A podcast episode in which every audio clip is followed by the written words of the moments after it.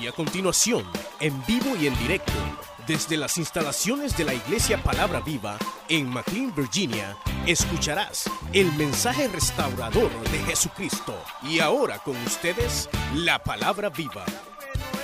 Cuando fue advertido por Dios acerca de cosas que aún no se veían, con temor preparó el arca en que su casa se salvase y por esa fe condenó al mundo y fue hecho heredero de la justicia que viene por la fe.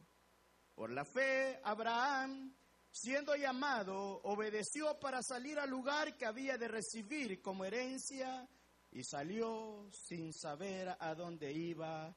Amén. Vamos a orar por estas peticiones, hermanos, nos vamos a unir y por la palabra del Señor que en esta hora nos hable, hermano, y que nuestro oído esté atento.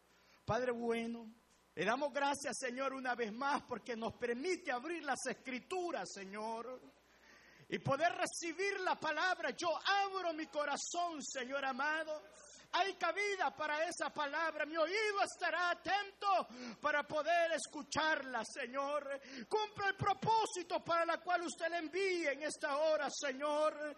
Sane, salve, restaure, Levante si alguien está necesitado. Señor de fe, hoy pueda recibirle y fortalecerse en usted, en la escritura, Señor.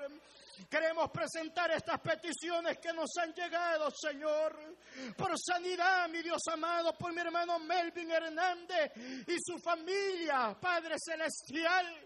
Por la fe creemos, Señor, que el poder no lo tiene el pecado, ni lo tiene la enfermedad, sino que el poder está en la sangre de Jesús, derramada en la cruz del Calvario, para sanarnos, para poner su mano poderosa, para que el Espíritu, Señor, llegue y entonces, Señor, haga la obra maravillosa. Oramos por mi hermano y por su familia, también por mi hermano Santo Sandoval, Señor. Lo presentamos, Señor, en esta hora, Padre. Oh, mi Dios amado, en esta hora nos unimos porque la palabra nos garantiza si alguno está enfermo. La Biblia nos dice que vengamos, que oremos, que declaremos, Señor, la palabra que está acá para poder recibirla.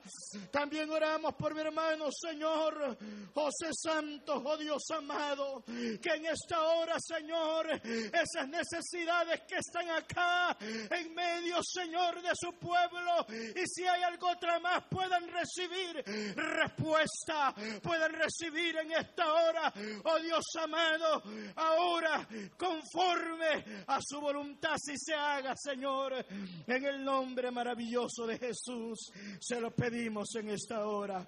Gracias, Padre, en esta hora, Señor. Amén y amén. Gloria a Jesús.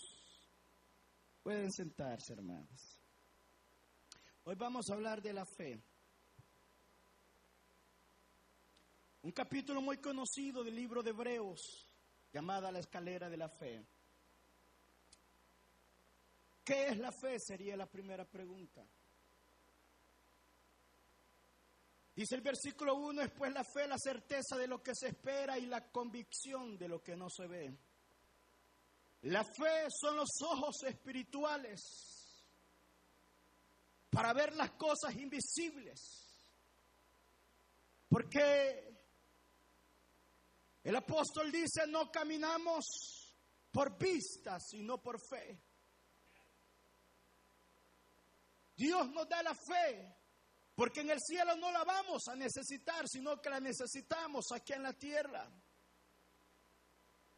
Para que cuando vengan adversidades, venga la enfermedad y vengan los problemas, nosotros tengamos la autoridad de Dios a través de la fe para poder estar firme y poder resistir. Ese es el propósito de la fe.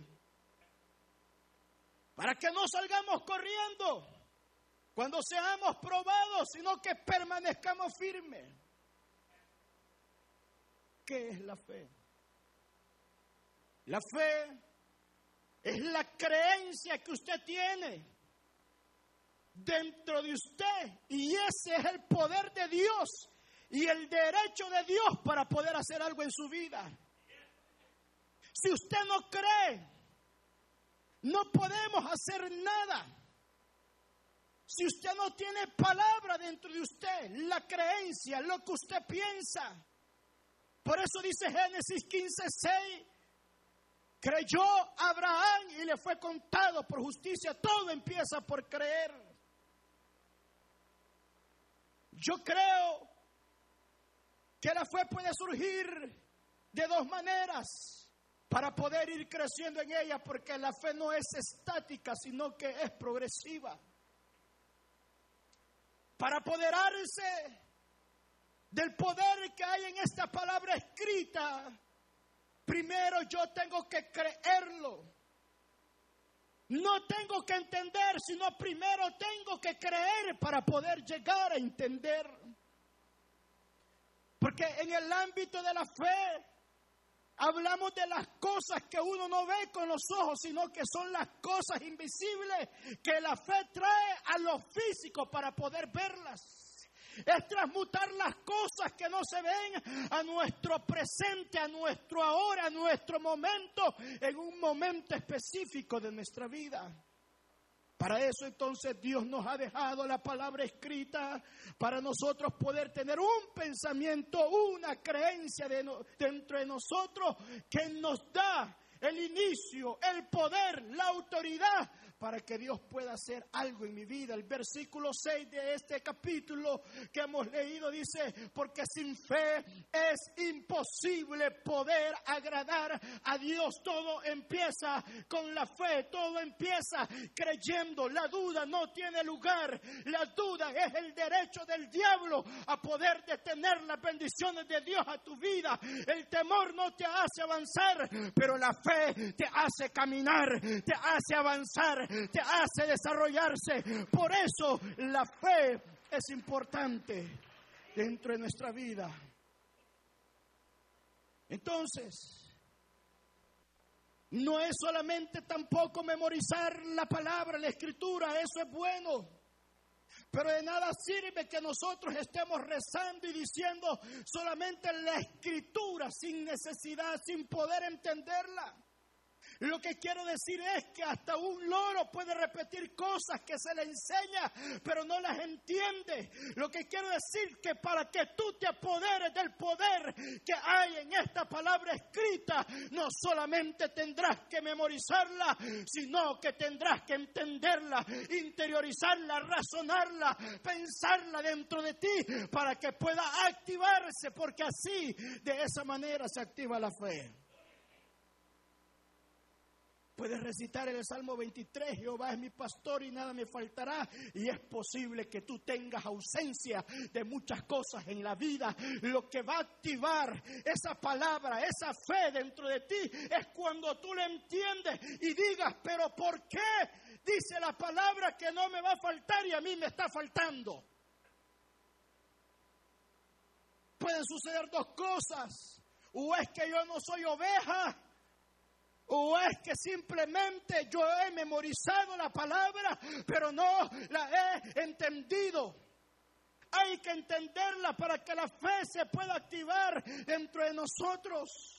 Aquella mujer del flujo de sangre, ella no solamente la había memorizado, ella la había entendido. Ella decía, si este es el Mesías, yo entiendo que aún sus vestidos estarán con la unción del santo. Y yo ahora he entendido esto y por eso yo voy a recibir.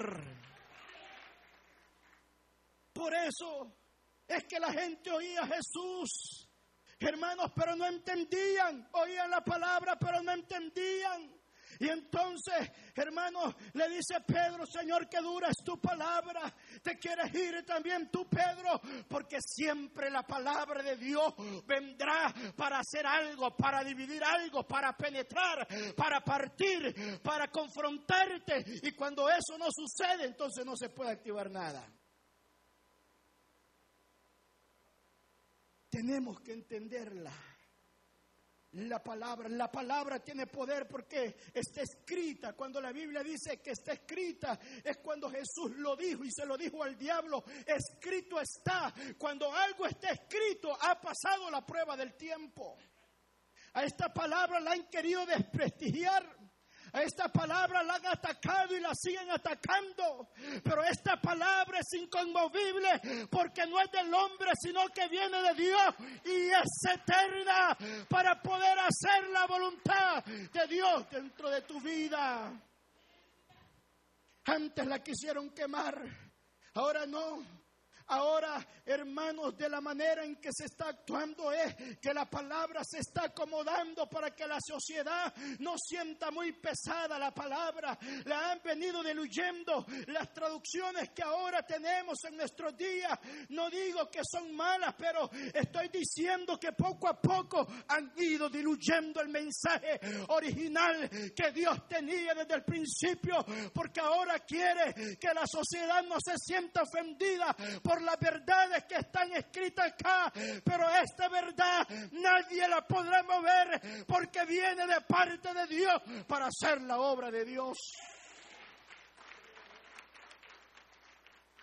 Sí, porque los homosexuales cuando leen los versículos de afeminados, no, pero es que en el original no quiere decir esto, no. Y han querido acomodar. Por eso en nuestros días usted va a ver tantas, hermanos, fuentes, tantas líneas ideológicas, traducción tal, traducción tal, traducción tal, porque han querido viniendo a acomodar. Pero la pureza está en esta palabra. Y mientras nos mantengamos acá, nadie los podrá hacer cambios.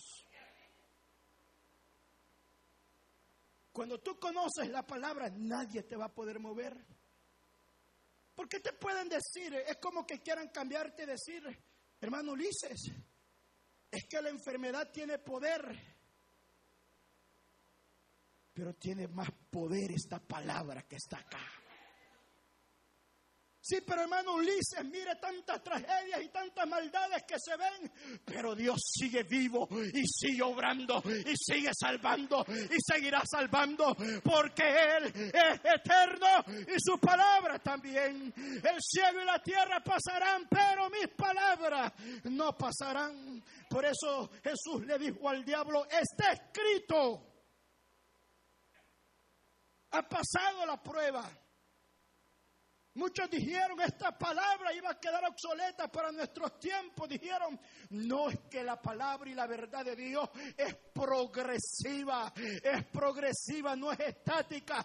Ha servido a las generaciones del ayer, nos sirve ahora y seguirá salvando mañana y seguirá salvando a las siguientes generaciones porque es eterna. Entonces, yo necesito el creer empieza en Dios a través, hermanos, de esta palabra escrita. Dice la Biblia que Jesús es el autor y el consumador de nuestra fe.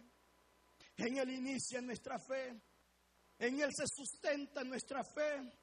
Cuando Él estaba junto a la cruz allá, hermanos, hubieron unas palabras que sellaron todo esto y ahí se consuma nuestra fe. Y es cuando Jesús dijo, consumado es, está hecho, está terminado. Y cuando Jesús dijo eso, entonces de allí en adelante, hermanos, nosotros hemos venido creyendo y la gente ha venido salvándose porque nuestra fe no está fundada en un dogma humano, no en lo que dice un Papa, no en lo que dice un hombre, sino en lo que Cristo hizo en la cruz del Calvario. Nuestra fe está fundamentada en la cruz del Calvario. El diablo no entendía esto, pero cuando Jesús dijo terminado es, consumado es, él se dio cuenta que él había colaborado con el plan de Dios y que cuando él se dio cuenta, cuando Cristo dijo está hecho, entonces él entendió. Y siempre que nosotros hablamos de nuestra fe, vamos a hablar de la cruz, porque siempre que hablamos de la cruz, le estaremos recordando al diablo que hubo uno que sí creyó, que sí venció y que lo exhibió públicamente allá en la cruz y que Él está vencido. La fe lo es todo en nuestra vida. ¿Cómo se manifiesta nuestra fe? ¿Cómo se evidencia nuestra fe?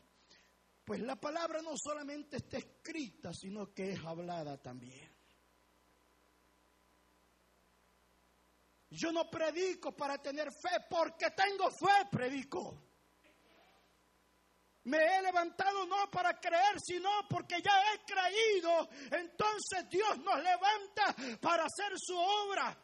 Nos movemos en esa fe, caminamos en esa fe, porque es la palabra hablada. Cuando uno abre la palabra de Dios, dice es la palabra de su poder. Y cuando uno, hermanos, oye a Dios es el poder de su palabra. Porque cuando uno la habla, hermanos, tiene el mismo poder que como Dios la haya hablado, pero tenemos que fluir en, hermanos, en el entendimiento de la palabra del Señor. Fíjate que la fe no puede, no puede actuar si usted no la entiende. Por eso es que usted puede creer ciertas cosas y a veces no las ha recibido porque no ha entendido correctamente la palabra del Señor. En otras palabras, también San Juan 15:7 dice: Si permanecéis en mí y mis palabras permanecen en vosotros, podéis pedir todo lo que queráis y os será hecho.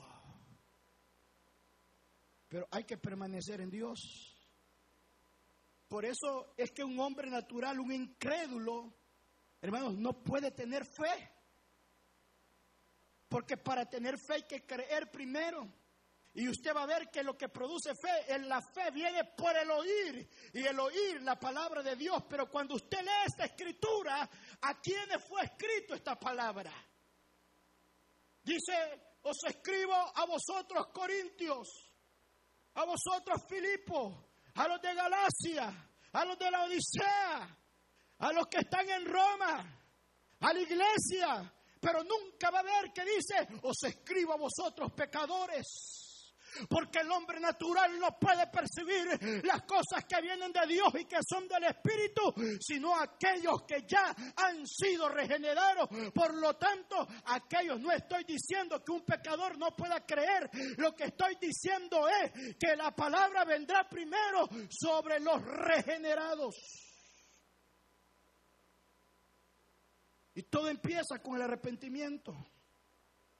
Pero empezará primero teniendo pensamientos de la palabra dentro de mí y que yo le entiendo para poder activar esa palabra. Por eso es que Bartimeo cuando llama a Jesús y le dice, Señor, hijo de David, ten misericordia de mí, lo que le estaba diciendo, yo sé quién tú eres, yo entiendo la palabra, y yo sé quién tú eres, no solo le estoy gritando, yo entiendo quién tú eres, él entendía la palabra. No solamente se repite, se repite, se repite. Hay un problema, hermanos, cuando no hay un avance de nuestra fe. Porque nuestra fe se tiene que renovar, tiene que ir en crecimiento. Y, muchas veces yo veo esto en los institutos bíblicos que enseñan desde un ámbito de la letra, donde hermanos se enseña lo mismo, lo mismo, lo mismo, lo mismo y lo mismo, y no hay una revelación y un entendimiento de la palabra para nuestro ahora. Te lo voy a explicar. Las generaciones pasadas tuvieron que lidiar con otras cosas para mantener su fe. Ellos no vieron internet. Ellos no vieron tecnología como los celulares. Pero ahora en nuestros días, los cristianos de la hora, del hoy, nuestra juventud, ellos tienen que lidiar con este tipo de tecnología y ellos tienen que tener una palabra revelada para poder entender cómo hay que lidiar con todas estas cosas, porque estas cosas nos pueden desviar de nuestra fe. Entonces ellos tienen que tener una palabra de ahora. Antes nuestras generaciones lo que hacían es, hermanos, una, una máquina de escribir. Ahora no, ahora hay computadoras que se pueden descarriar de nuestra fe, porque nuestra fe, hermanos, si no se está alimentando, esto es como allá, para que usted me entienda, en el desierto, cuando Dios llama al pueblo de Israel, le dio alimento espiritual del cielo, maná del cielo. Durante varios días ellos podían recoger cada día por la mañana lo que ellos podían comer para poder alimentarse. No podían recoger para el siguiente día, sino lo que necesita. Lo que usted iba a comer, lo que usted necesita para poder vivir. Hay hermanos que preguntan, yo no sé hermanos, ¿por qué otro hermano es bendecido y yo no tengo la misma bendición que el otro. Es que aquel sabe lo que necesita y recoge lo que necesita. Y muchas veces uno no está recogiendo diariamente lo que necesita para poder permanecer en la voluntad de Dios. Como es tu hambre, así vas a comer. Hay personas que tienen hambre y que comen mucho, pero en lo espiritual. Y hay personas que se conforman con poco, pues la medida que tú decides es la medida que se te va a proveer para ti. Ese es el pan de la necesidad para poder sostenernos. Pero hay otro pan para poder mantener nuestra fe activa y es la que se recogía el viernes. Y Dios decía, ahora sí pueden recoger para el siguiente día. Pero como usted sabe que cuando se le dice a la gente que haga una cosa, siempre terminan haciendo lo contrario. Y eso pasa. A veces pasa, hermanos, de que tenemos toda la semana para trabajar, pero a veces el día que es del culto, ese día se va a trabajar. Toda la semana tuvo para ir a lavar, pero cuando se hace la reunión es el tiempo que coge para irse a lavar y confunde. Y es por eso que están con una fe raquítica que no le ayuda a crecer, porque confunden los tiempos para poder alimentarse. Dios ha establecido los momentos y los tiempos para poder alimentar nuestra fe. Entonces, ¿qué es lo que sucede? Que confundimos y nuestra fe sigue siendo la misma, sigue siendo la misma, mientras no estudiemos y entendamos la palabra, no vamos a crecer espiritualmente en nuestra fe. La fe es como una semilla, pero llega a ser un árbol. Y esa sola puede crecer a través, hermanos, de uno ir conociendo las santas escrituras. Dice la palabra que el fin de la palabra es que el hombre sea perfecto, enteramente preparado para toda buena obra, para toda buena obra. Entonces, cuando no obramos, que es lo que suena, no estamos preparados. Dice, porque sin fe es imposible poder agradar a Dios. Imagínense. Jesús dijo, yo hago lo que a mi Padre le agrada. Yo hago lo que yo veía de Él hacer. Mi Padre hasta el día de ahora trabaja. Él no se detiene, sigue trabajando. Pero hay un pan que se recogía los viernes de semana que para alimentarse el sábado, Dios lo hacía para que tuviéramos descanso y reposo. No se trata solo de trabajar, hermanos. Se trata, hermanos, de que Dios establece un día para que tú hagas banquete con Dios. Para que tú te deleites en Dios. Dios te dice, no se te va a engusanar. Apártame ese tiempo Apártame ese momento para que tú puedas comer conmigo. Yo quiero comer contigo. Yo quiero que tú te deleites. Yo no quiero que estés caminando en el Evangelio. Hermanos, raquíticamente Dios quiere verte. Dios quiere hacer un movimiento dentro de usted. Quiere agitarte y quiere hacer grandes cosas porque siempre la fe estará sujeta a la voluntad de Dios. Ahora usted va a entender por qué hay muchas cosas que todavía no ha recibido. le pides a Dios y dices, le estoy pidiendo a Dios con fe. Pero eso que le estás pidiendo está bajo la voluntad de Dios.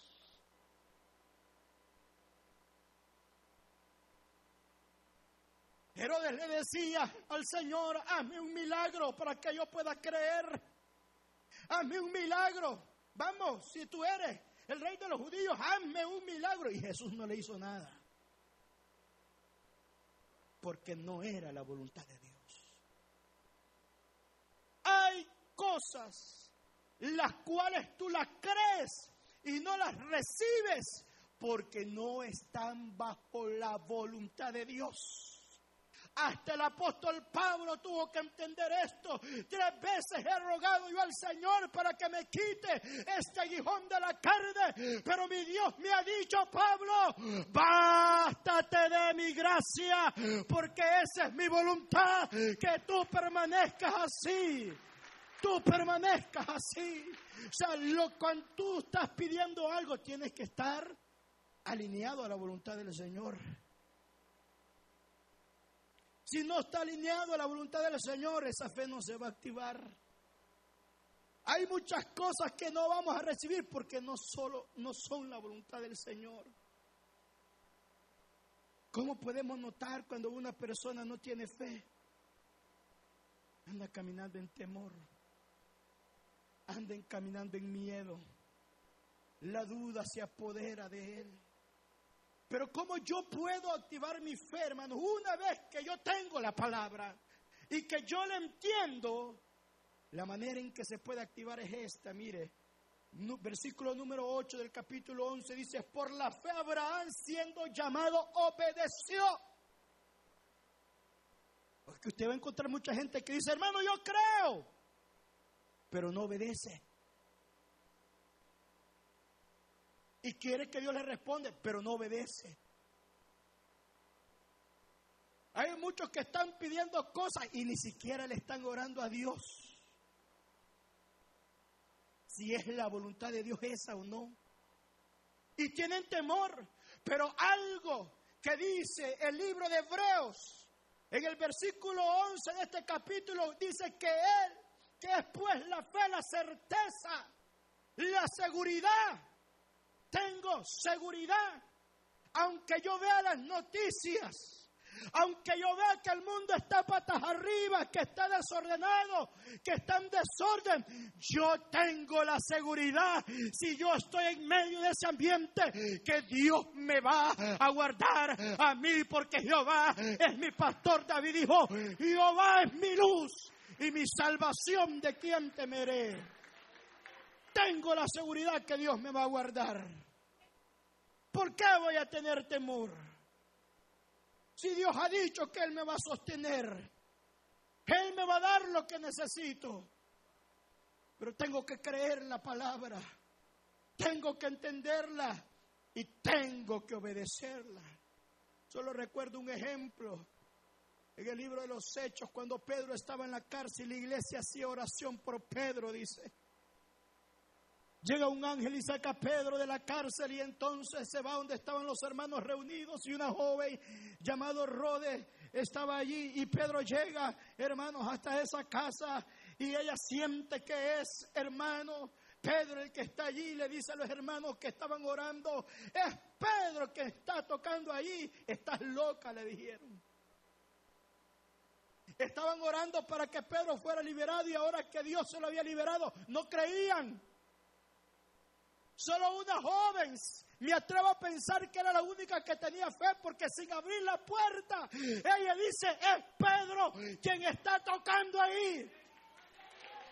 Y los hermanos le insistían y le decían, no, es el espíritu de Pedro, es el fantasma que viene a despedirse. Y la muchacha insistía, no, es él quien está tocando. Y cuando ven a abrir la puerta, ven a Pedro que iba entrando allí, hermanos, porque muchas veces nos pedimos incrédulamente.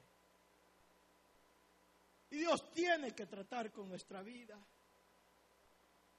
Cuando el libro de Hebreos dice en el versículo 1, es pues la fe, la certeza, la palabra que quiere decir allí es la sustancia en el original.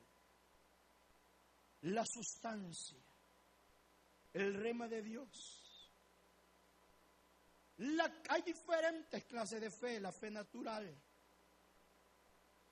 de que todos la tienen ahí afuera, todos salen todos los días de su casa para ir a trabajar y saben que al final de la semana van a tener un cheque, todos salen con esa fe, es la fe natural. La otra fe, hay hermanos que es la fe más baja que existe. Es la fe que los hermanos tienen hasta que no vea, yo no creo. Es la fe de Tomás. Hasta que no meta mi dedo, pero dice en el libro, Jesús le dijo, bienaventurados aquellos que creen sin haber visto, porque no necesito ver, no necesito ver con estos ojos físicos, sino que tengo que creerlo. Y una vez que yo lo crea, Dios lo puede hacer en mi vida. Pues la gente es al revés allá afuera. Yo tengo que verlo con mis ojos primero para poder creer. Esa es la fe más baja que hay. La otra clase de fe es cuando yo la pongo en la palabra. Que esto es inamovible y nadie me puede cambiar de aquí. Si está escrito, tengo la seguridad como Jesús dijo, ni una tilde, ni una jota pasará sin que tenga su cumplimiento. Yo les aseguro, dijo Jesús, que todo puede pasar, pero esta palabra no pasará, sino que permanece para siempre.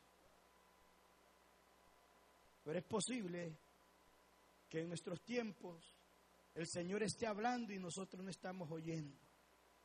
Por eso usted va a oír eh, o leer en la Biblia repetidas veces en el libro de Apocalipsis que dice, el que tiene oídos para oír que oiga lo que el Espíritu dice a las iglesias. Porque hay una palabra, hay un alimento que es el que está en la escala más alta que me produce y me desarrolla mi fe. Es cuando Jesús dijo, yo tengo otro alimento que ustedes no conocen. Yo tengo otro alimento que es el que me sustenta. El libro de Apocalipsis dice, que hay un maná escondido. Ese maná, ese alimento es el que muchas veces te hace caminar en medio de las pruebas en el Evangelio, en la vida, que te hace estar firme. ¿Cómo se lo explico yo esto? ¿Te recuerdan Elías?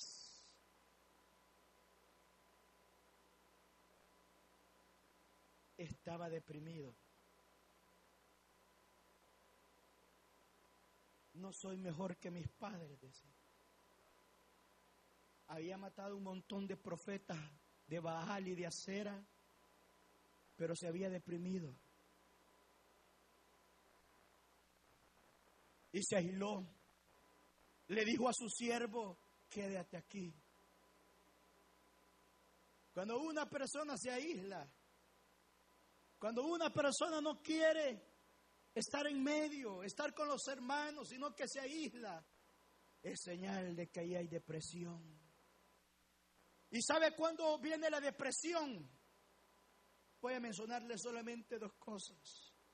Una es cuando usted deja de poner su confianza en la palabra y en Dios. Y la otra es cuando usted se empieza a comparar con los demás. Porque cuando usted se empieza a comparar, usted va a ver por qué aquel es bendecido y yo no. Por qué aquel tiene y yo no. ¿Por qué yo no prospero? Y empieza a compararse, no podemos compararnos porque Dios no hizo otra persona igual que tú. Tú no eres copia, ni aún entre los hermanos somos iguales. No somos iguales porque el día que Dios te creó a ti, rompió ese molde y tú eres original, no eres copia y no puedes andar comparándote con nadie porque Dios te hizo así como eres y te ha dado la fe para que puedas vencer la comparación nos lleva a la depresión. Elías dijo, No soy yo mejor que mis padres. Se empezó a compararse. ¿Y qué es lo que necesitaba? Nuevamente pan de Dios para poder fortalecer su ser.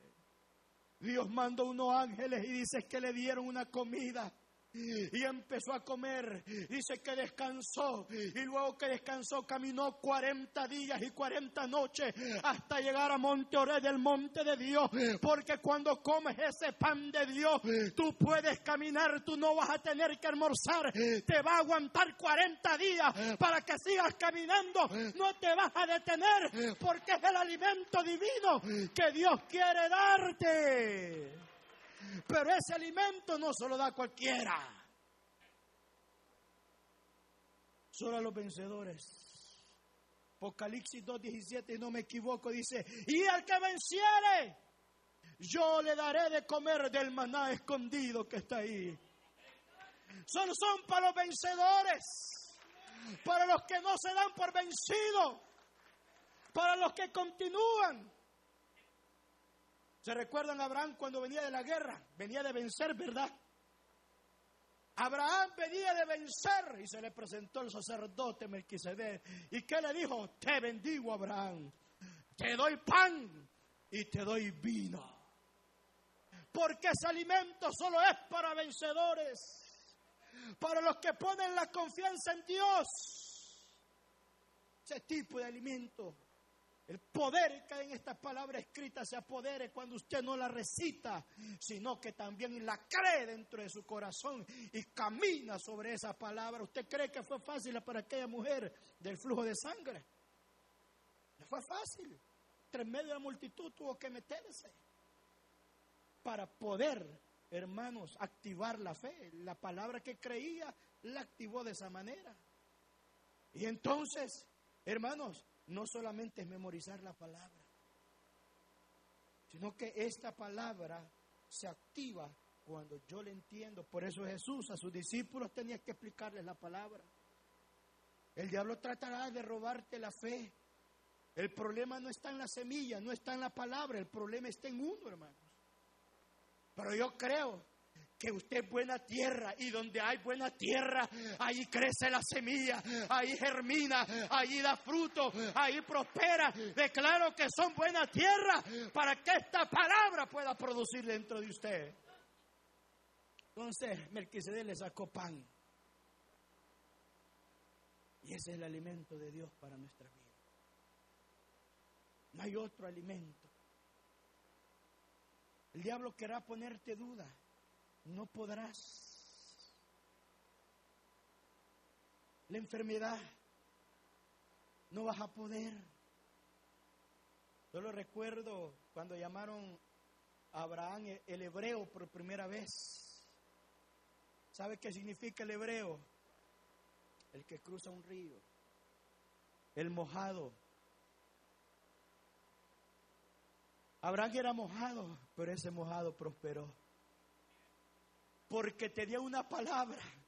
Y dice que Abraham creyó la palabra y caminó en esa palabra. Y dice que llegó a ser el hombre más rico de la tierra porque hubo alguien que creyó la palabra. Yo quiero saber cuántos hay en esta noche que están creyendo la palabra para que Dios los pueda bendecir. Hay que creerla.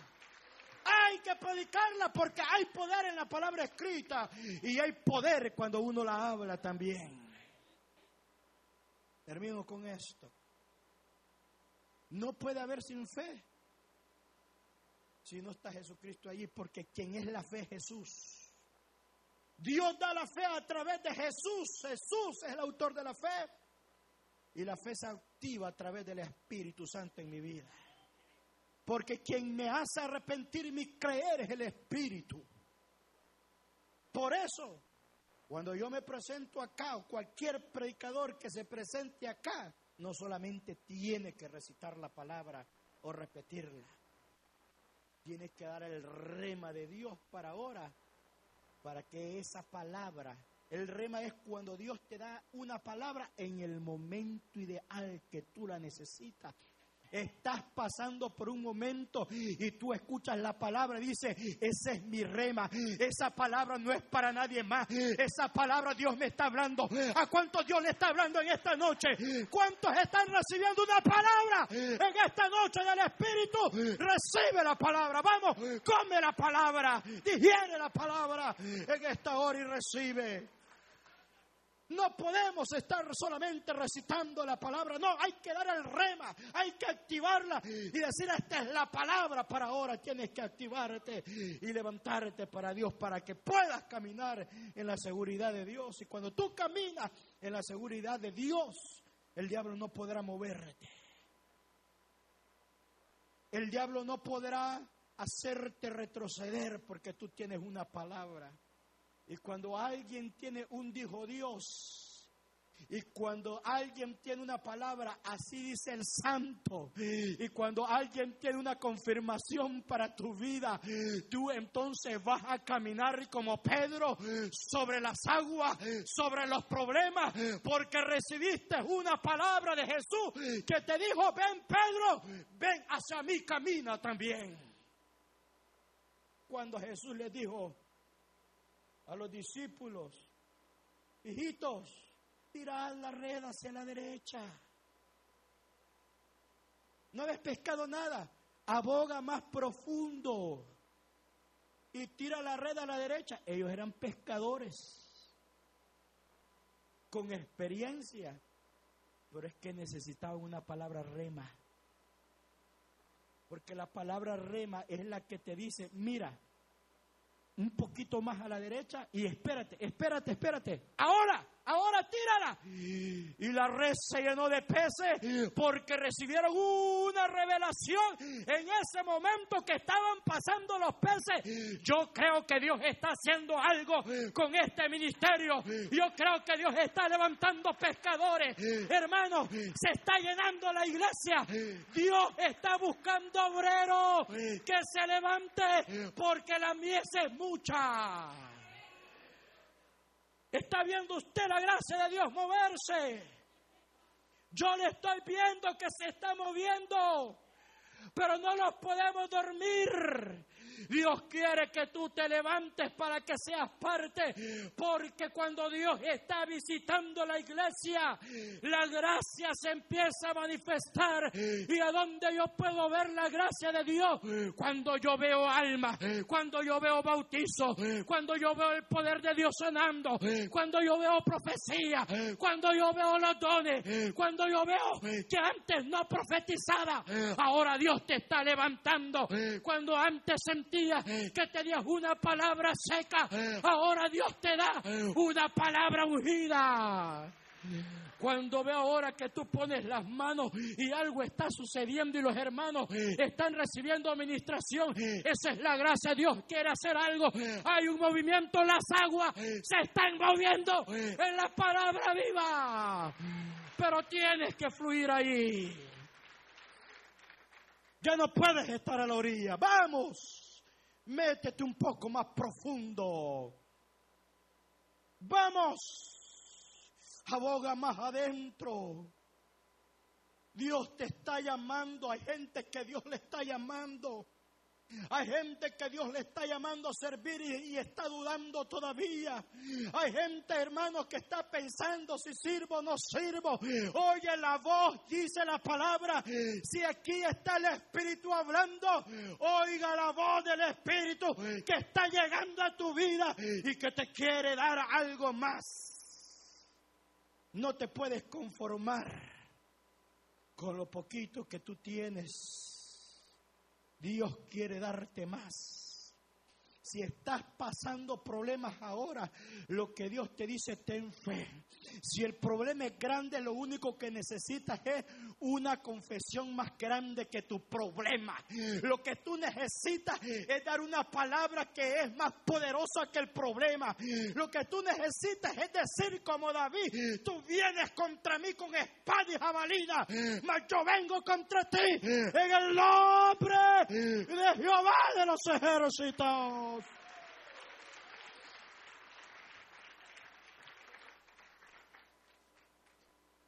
Yo no vengo con una fe pequeña. Yo vengo a desafiarte para que tú, Pedro le dijo, cuando se empezaba a hundir, Jesús le dijo, hombre de poca fe. No le dijo que no tenía fe. Solo le dijo que para poder caminar sobre las aguas y para poder caminar por los problemas, tú necesitas una fe más grande. Te sientes como que estás en la silla mecedora, que estás en movimiento y en movimiento, pero que no vas a ningún lado. Es que Dios te dice, tienes que levantarte de allí para que puedas caminar. Termino.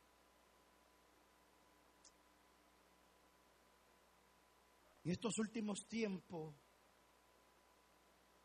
yo puedo ver el movimiento de Dios y es lo que necesitamos saber, hermanos, en los momentos y los tiempos en los cuales Dios se mueve. Que usted va a ver algo especial de parte de Dios en este año. Porque Dios tiene momentos y tiempos establecidos. Jesús le dijo a María, no ha llegado mi momento, mujer. A Jesús lo quisieron matar antes de tiempo, pero no era el momento y escapaba. Pero cuando llegó el momento, él dijo, Padre, la hora es. La hora ha llegado. Glorifica a tu Hijo para que tu Hijo te glorifique a ti. Para muchos ha llegado el momento. Este año ha llegado para muchos.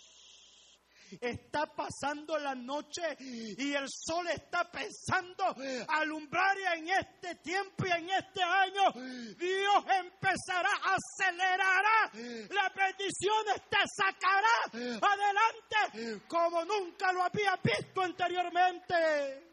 Dice que José aceleradamente lo fueron a sacar de la cárcel, no despacio, aceleradamente lo fueron a sacar porque había llegado la hora para él en que Dios había decidido bendecirlo. Servido. Cuando en la Biblia se repite la frase dos veces, quiere decir que algo está pasando o algo está a punto de cumplirse. Jesús decía, de cierto, de cierto te digo, es que algo verdadero iba a pasar en ese momento. Le dijo a Marta, Marta, Marta. ¿No te he dicho que si crees verás la gloria de Dios? Sí, yo creo. Para el futuro no, la fe no es para mañana. La fe trae las cosas a la hora, al presente, no para el futuro. Es ahora que la vas a tomar. No el futuro, no mañana, es ahora que Dios quiere. Te he dicho que si crees verás la gloria de Dios. Mueve esa piedra. No, señores, que ya tiene cuatro días. No. Y cuando un número se repite dos veces, es confirmación. Por eso el número dos en la Biblia dice, delante de dos testigos, donde dos o tres estén congregados en su nombre.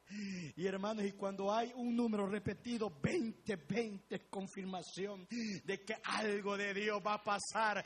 Yo lo creo así, hermanos. Este año es un año así como en el pueblo que recogía la doble porción en el día viernes. Este es el año donde se va a recoger doble porción para tu vida y tú tienes que creer y caminar sobre esa palabra. Vamos, ponga póngase de vamos a hacer llamado para todos aquellos. Si hay alguno entre nosotros que no ha creído, que no ha venido, hoy es el día. Hoy es el día. Si tenemos amigos en esta hora, yo hago el llamado a los amigos. Si has venido hoy acá no es por casualidad. Oh, el Espíritu ha estado hablando en esta hora. El Espíritu ha estado ministrando y quebrando. Quiere, eh, ahora hay, hermano, se va a romper todo yugo del diablo. Si tú crees y confiesas la palabra y te mantienes en la palabra, hago un llamado a los amigos.